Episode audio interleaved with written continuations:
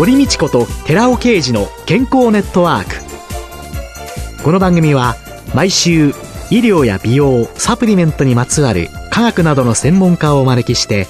私たちの健康のために役に立つお話を伺う健康生活応援番組です。包摂体サプリメントと MGO マヌカハニーで健康な毎日をお届けする「コサナの提供」でお送りします。ここでコサナから番組パーソナリティで神戸大学医学部客員教授寺尾啓治社長の新刊スーパー食物繊維で不調改善。全く新しい腸活の教科書発売のお知らせです。健康増進のための腸活に欠かせない食物繊維。最新の研究によってアルファオリゴ糖が持つ食物繊維としての様々な働きが分かってきました。知っておきたい体のメカニズムを分かりやすく解説しながら、アルファオリゴ糖を用いた腸活にまつわる最新のトピックスや食事術を満載しました。寺尾刑事、小佐奈社長の新刊、スーパー食物繊維で不調改善、全く新しい腸活の教科書、発売のお知らせでした。こんにちは、堀道子です。寺尾啓二です。今月は先月に引き続き、小佐奈社長で神戸大学医学部客員教授の寺尾啓二さんと共に、続サプリメント革命、パーソナル化サプリメントのすすめと題してお送りします。寺尾さんよろしくお願いいたします。よろしくお願いします。2週目の今日は、精神疾患にならないためのトッピングについて伺ってまいります。日本人の約7割は普段から不安や悩みを抱えていて、約4割がストレスが溜まる、精神的に疲れている状態にあることが報告されています。病は気からと昔から言われていますが、人は精神的ストレスによって病気が生じることを経験的に知っていました。その作用基準はこれまでの研究で自律神経、内分泌系、免疫系と心理的因子の相互関与するものであることが明らかになってきています。心理的ストレスの怒り、不安、恐怖、悲しみなどといったネガティブな感情が持続すると自律神経が不安定になります。自律神経っていうのは交感神経と副交感神経から成り立っているんですけども、怒ると交感神経が優になってくるわけなんですね。交感神経が活発になると、血圧を上げるように体に指令が出されます。そうすると、血圧の上昇に伴って血管は損傷を受けて、血液は心臓や脳に運ばれにくくなるわけなんですね。実際、起こりやすい人の心筋梗塞の発症率っていうのは普通の人の5倍。そして脳梗塞は2倍という研究報告もあるわけなんですね。ですから元を正せば精神疾患が原因で脳梗塞とか心筋梗塞を患うというケースがあるわけなんですね。で、自律神経が不安定のことを分かりやすく言いますと、心の病気なんですけれども、心の病気になると、難易分泌物質によって免疫系から障害も引き起こすということが分かっています。具体的には副腎脂質から高ストレスホルモンであるコルチゾールが分泌します。コルチゾールは癌細胞を攻撃するナチュラルキラー細胞、NK 細胞って言いますけども、この NK 細胞のアポトーシス、つまり細胞死を誘導するということなんですね。ということは、癌細胞に対して攻撃してくれる NK 細胞の活性を減少させるということになってきます。怒るだけでなくて、悲しみなどの様々なストレスによってもコルチゾールっていうのは発生するので、日常のストレスをなくすことが、うつ病などの精神疾患の予防となりますし、最大のがん予防策とも言えるわけなんですね。では、どのようにして NK 細胞を活性化させるか。一つ目は運動習慣ですね。ちゃんと運動習慣がある人は NK 細胞が活性化されている状態にあると言えます。パーソナル化サプリメントを摂取するとともに、運動をきっちりとしてくださいということなんですね。身につけてくださいということを言っておきたいと思います。それで、トッピングは、はい、トッピングのお話にさせていただきたいんですけども、まず一つ目は、5アラ、5アミノレブリン酸、略して5アラと言わせていただきますけども、この5アラが重要であろうと。うつ病患者では、幸せホルモンと呼ばれるセロトニンやセロトニンの原料であるトリプトファンが減少していることが報告されています。このセロトニンが非常に大事で、セロトニンの神経活動の低下が見られるということなんですけども、この5アミノレブリン酸、5アラの投与によって、セロトニンの濃度が上昇しまして、セロトニン神経の活性化によって、ネガティブな気分が改善することが報告されているんですね。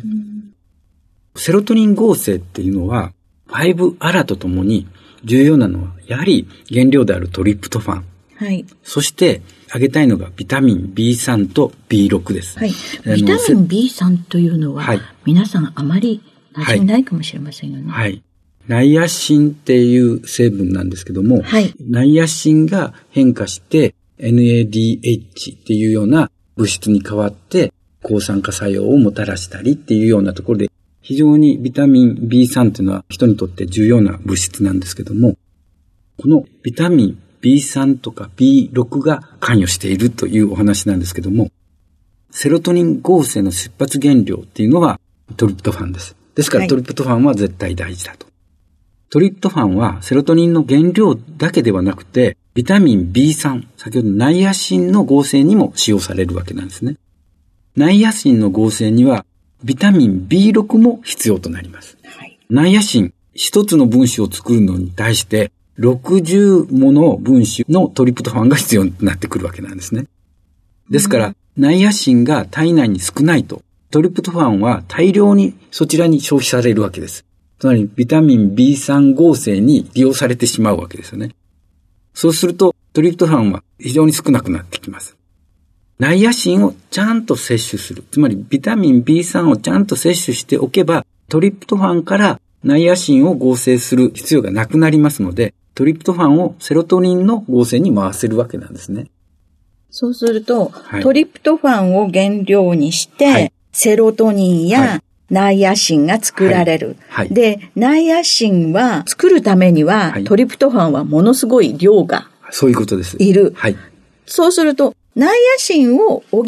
ていれば、そういうことです。ですから、はい、結論として、ビタミン B3 とか B6 をきっちりと摂取しておけば、うつ病などの神経疾患を予防できるというようなものなんですね。そうすると、ナイアシン、B6、そしてトリプトファンも一緒に取ればいいという、そういうことなんですね。はい。で、実はもう一つ幸せホルモンと呼ばれているものがあるんですね。はい。これがオキシトシンというものです。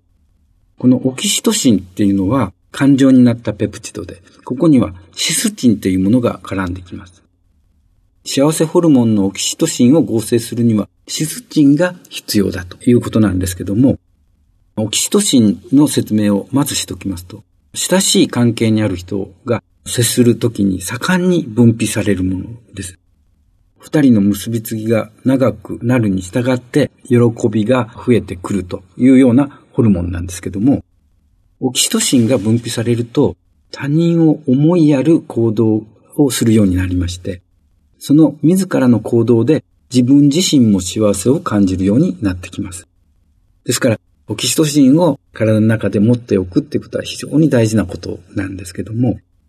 このオキシトシンっていうのは、システイン2分子が酸化されて、シスチンという物質になります。このシスチンを摂取することがオキシトシン合成に重要なファクターとなってくるわけなんですね。そういう意味で、シスチンも取りましょうというお話です。今ね、親しい関係にある人と接するときにというようなね、はい、表現がありましたけれども、はい、よくあのペットのね、ワンコちゃんだとか猫を撫でたりして、可愛がってると、その時にオキシトシンの分泌が高まるなんていうようなね。ですから、高齢になっても、ペットのいる家庭というのは、とても大切であるというね、はい、データが出ている、ペットを飼っている人のところの方が長生きであるというような。うね、ストレス解消には非常に有効な方法だと思いますですね。うん、で、はい、シスチンを補うというのが、オキシトシン合成に大きく関与するということなんですね。はい。はい、そしてもう一つ私としては注目していただきたいのが、ここでもヒトケミカルです。つまり、人の体の中で作られているものですけども、20歳を境に減ってきてしまう。ミトコンドリアの中でエネルギーを作るために働く物質なんですけども、これが減ることによってミトコンドリアが正常でなくなるというものですね。この究極はミトコンドリア病ということになるわけなんですけども、ミトコンドリア病を詳しく見ていくと、その中で代表的な疾患として精神疾患っていうのが挙げられるんですね。なので、これ、ヒトケミカルをやはり日常から摂取しておきましょうと、ここでも私は言いたいんですけども、パーソナルサプリメントのゴールデンプレミアムの中には、このヒトケミカルのコエンザム9点、Rα リポ酸、L カルニチンは含まれておりますので、これを摂取すること。別にこれはトッピングしなくても、基本で入ってますよ入ってますということなんですね。いうことなんですね。はい。はい、はいそして次に挙げたい精神疾患予防の成分としては、オメガ3不飽脂肪酸を挙げたいと思います。オメガ3不飽脂肪酸、EPA、DHA、お魚を食べましょうということなんですけども、お魚の中に含まれるものとともに、あとアマニオイルの中にも、アルファリノレン酸っていう、これも ALA と略してアラって略してしまうんですけども、この成分が含まれていると。でこういったオメガ3の不飽和脂肪酸を摂取すると、切れる状態が和らんでくる。小学生や中学生で突然切れるような症状が現れる子供たちがいますけれども、こういった子たちにこのようなアマニ油であるとか EPA、DHA を含む魚油を摂取するっていうのは非常に有効だという報告があるんですね。感触持ちや睡眠障害に問題を持っているような6歳から12歳の子供を対象にして調べていきましたところ、オメガ3とオメガ6の不飽和脂肪酸の比が健常な子供たちに比べて低下していると。つまり、オメガ3がオメガ6に比べて低いっていうことが分かってきているんですね。オメガ6ってリノール酸なんかがそうですよね。はいはい、で、リノール酸に今ものすごく偏ってますよね、生活が。そうですね。ですから、そういった意味でも、アルファリノレン酸であったり、うん、EPA とか DHA を摂取する必要があると思います。うんうん、お魚はね、食べるのが減ってきてる、はい、そういうことだけでもなくて、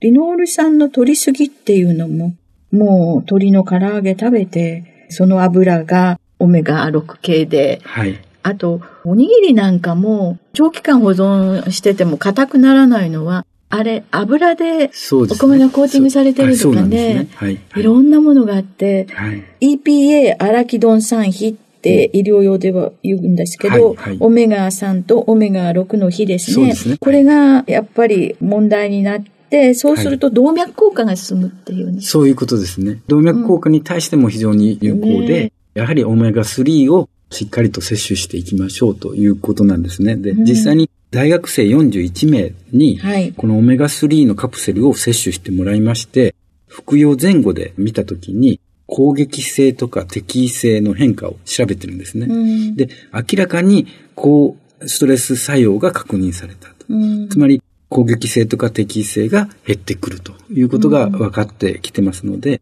そういう意味でもアマニオイルであったり、魚油を摂取する機会を増やしていった方がいいと思います。血液サラサラ系なんていう表現も EPA なんかしますけれども、はい、そういう意味では、切れるとか、精神的な問題だけではなくて、はい、動脈硬化、血液を固まりやすくする、はい、そちらの方もいい効果につながっていくのかなという、そんなことですかね。はい。あと他の？はい。あともう一つ、機能性表示食品にも利用されている関与成分があるんですね。はい。GABA って言われます。ガンマアミノブチリックアシッドの略なんですけども、ガンマアミノラク酸とも言います。この GABA がストレス緩和作用があるということなんですけども、このメカニズムはもうはっきりとしてまして、高血圧モデルのラットを用いた試験で明らかとなっているんですけども、GABA を摂取することによって、GABA は自律神経に作用しまして、GABA 受容体を活性化します。そうすると、ノルアドレナリンが放出するっていうのを抑制します。そうすると、結局、交感神経の働きが抑制されまして、副交感神経が更新するということになるわけですね。それは結果として精神ストレスを減らし、そして血圧も低下させるというようなことなんですけれども、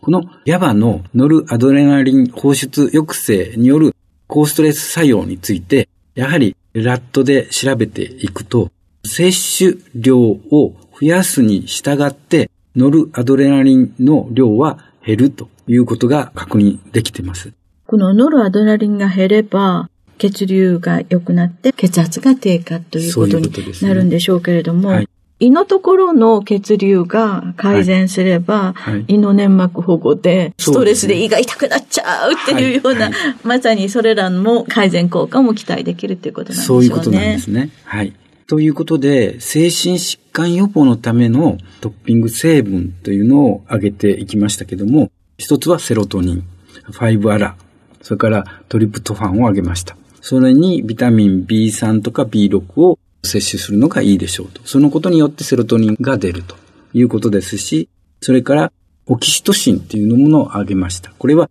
シスチンを摂取することによってセロトニン、そしてオキシトシンという幸せホルモンを出すようにしましょうということでありました。そして、ミトコンドリア病を予防するっていうことも精神疾患に対しては有効です。ということで、ヒトケミカル、フェンダミ Q10、Rα リポ酸 L カリンチンを挙げさせていただきました。そして、ノルアドレナリン放出抑制によってストレス緩和をするっていうことで、ギャバを挙げさせていただきました。で、最後に、アマニオイルであるとか、EPA、DHA を取ることによって、オメガ3の量をオメガ6よりも多くすることによって、結果として適宜性とか攻撃性を減らしてストレス緩和させるというようなことで、こういったものを挙げさせていただきました。これらをトッピングとして、でももちろん高級店、このあたりはスタンダードなものに入っているので、はい、その他のものを少しプラスアルファしてみると、いろいろな作用が期待できるという、はい、そんなことですね。どうもありがとうございました。ありがとうございました。今週は小佐奈社長で神戸大学医学部客員教授の寺尾啓二さんとともに続パーソナル化サプリメントのすめをお送りしました。寺尾さんありがとうございました。ありがとうございました。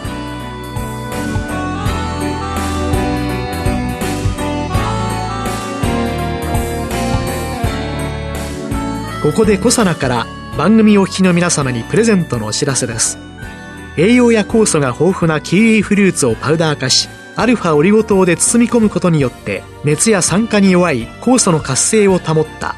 コサナのキウイとオリゴのパウダーを番組お聞きの10名様にプレゼントします。ご希望の方は番組サイトの応募フォームからご応募ください。コサナの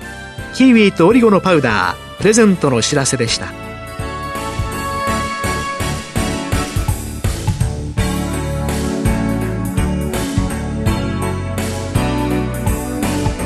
堀道子と寺尾啓二の健康ネットワーク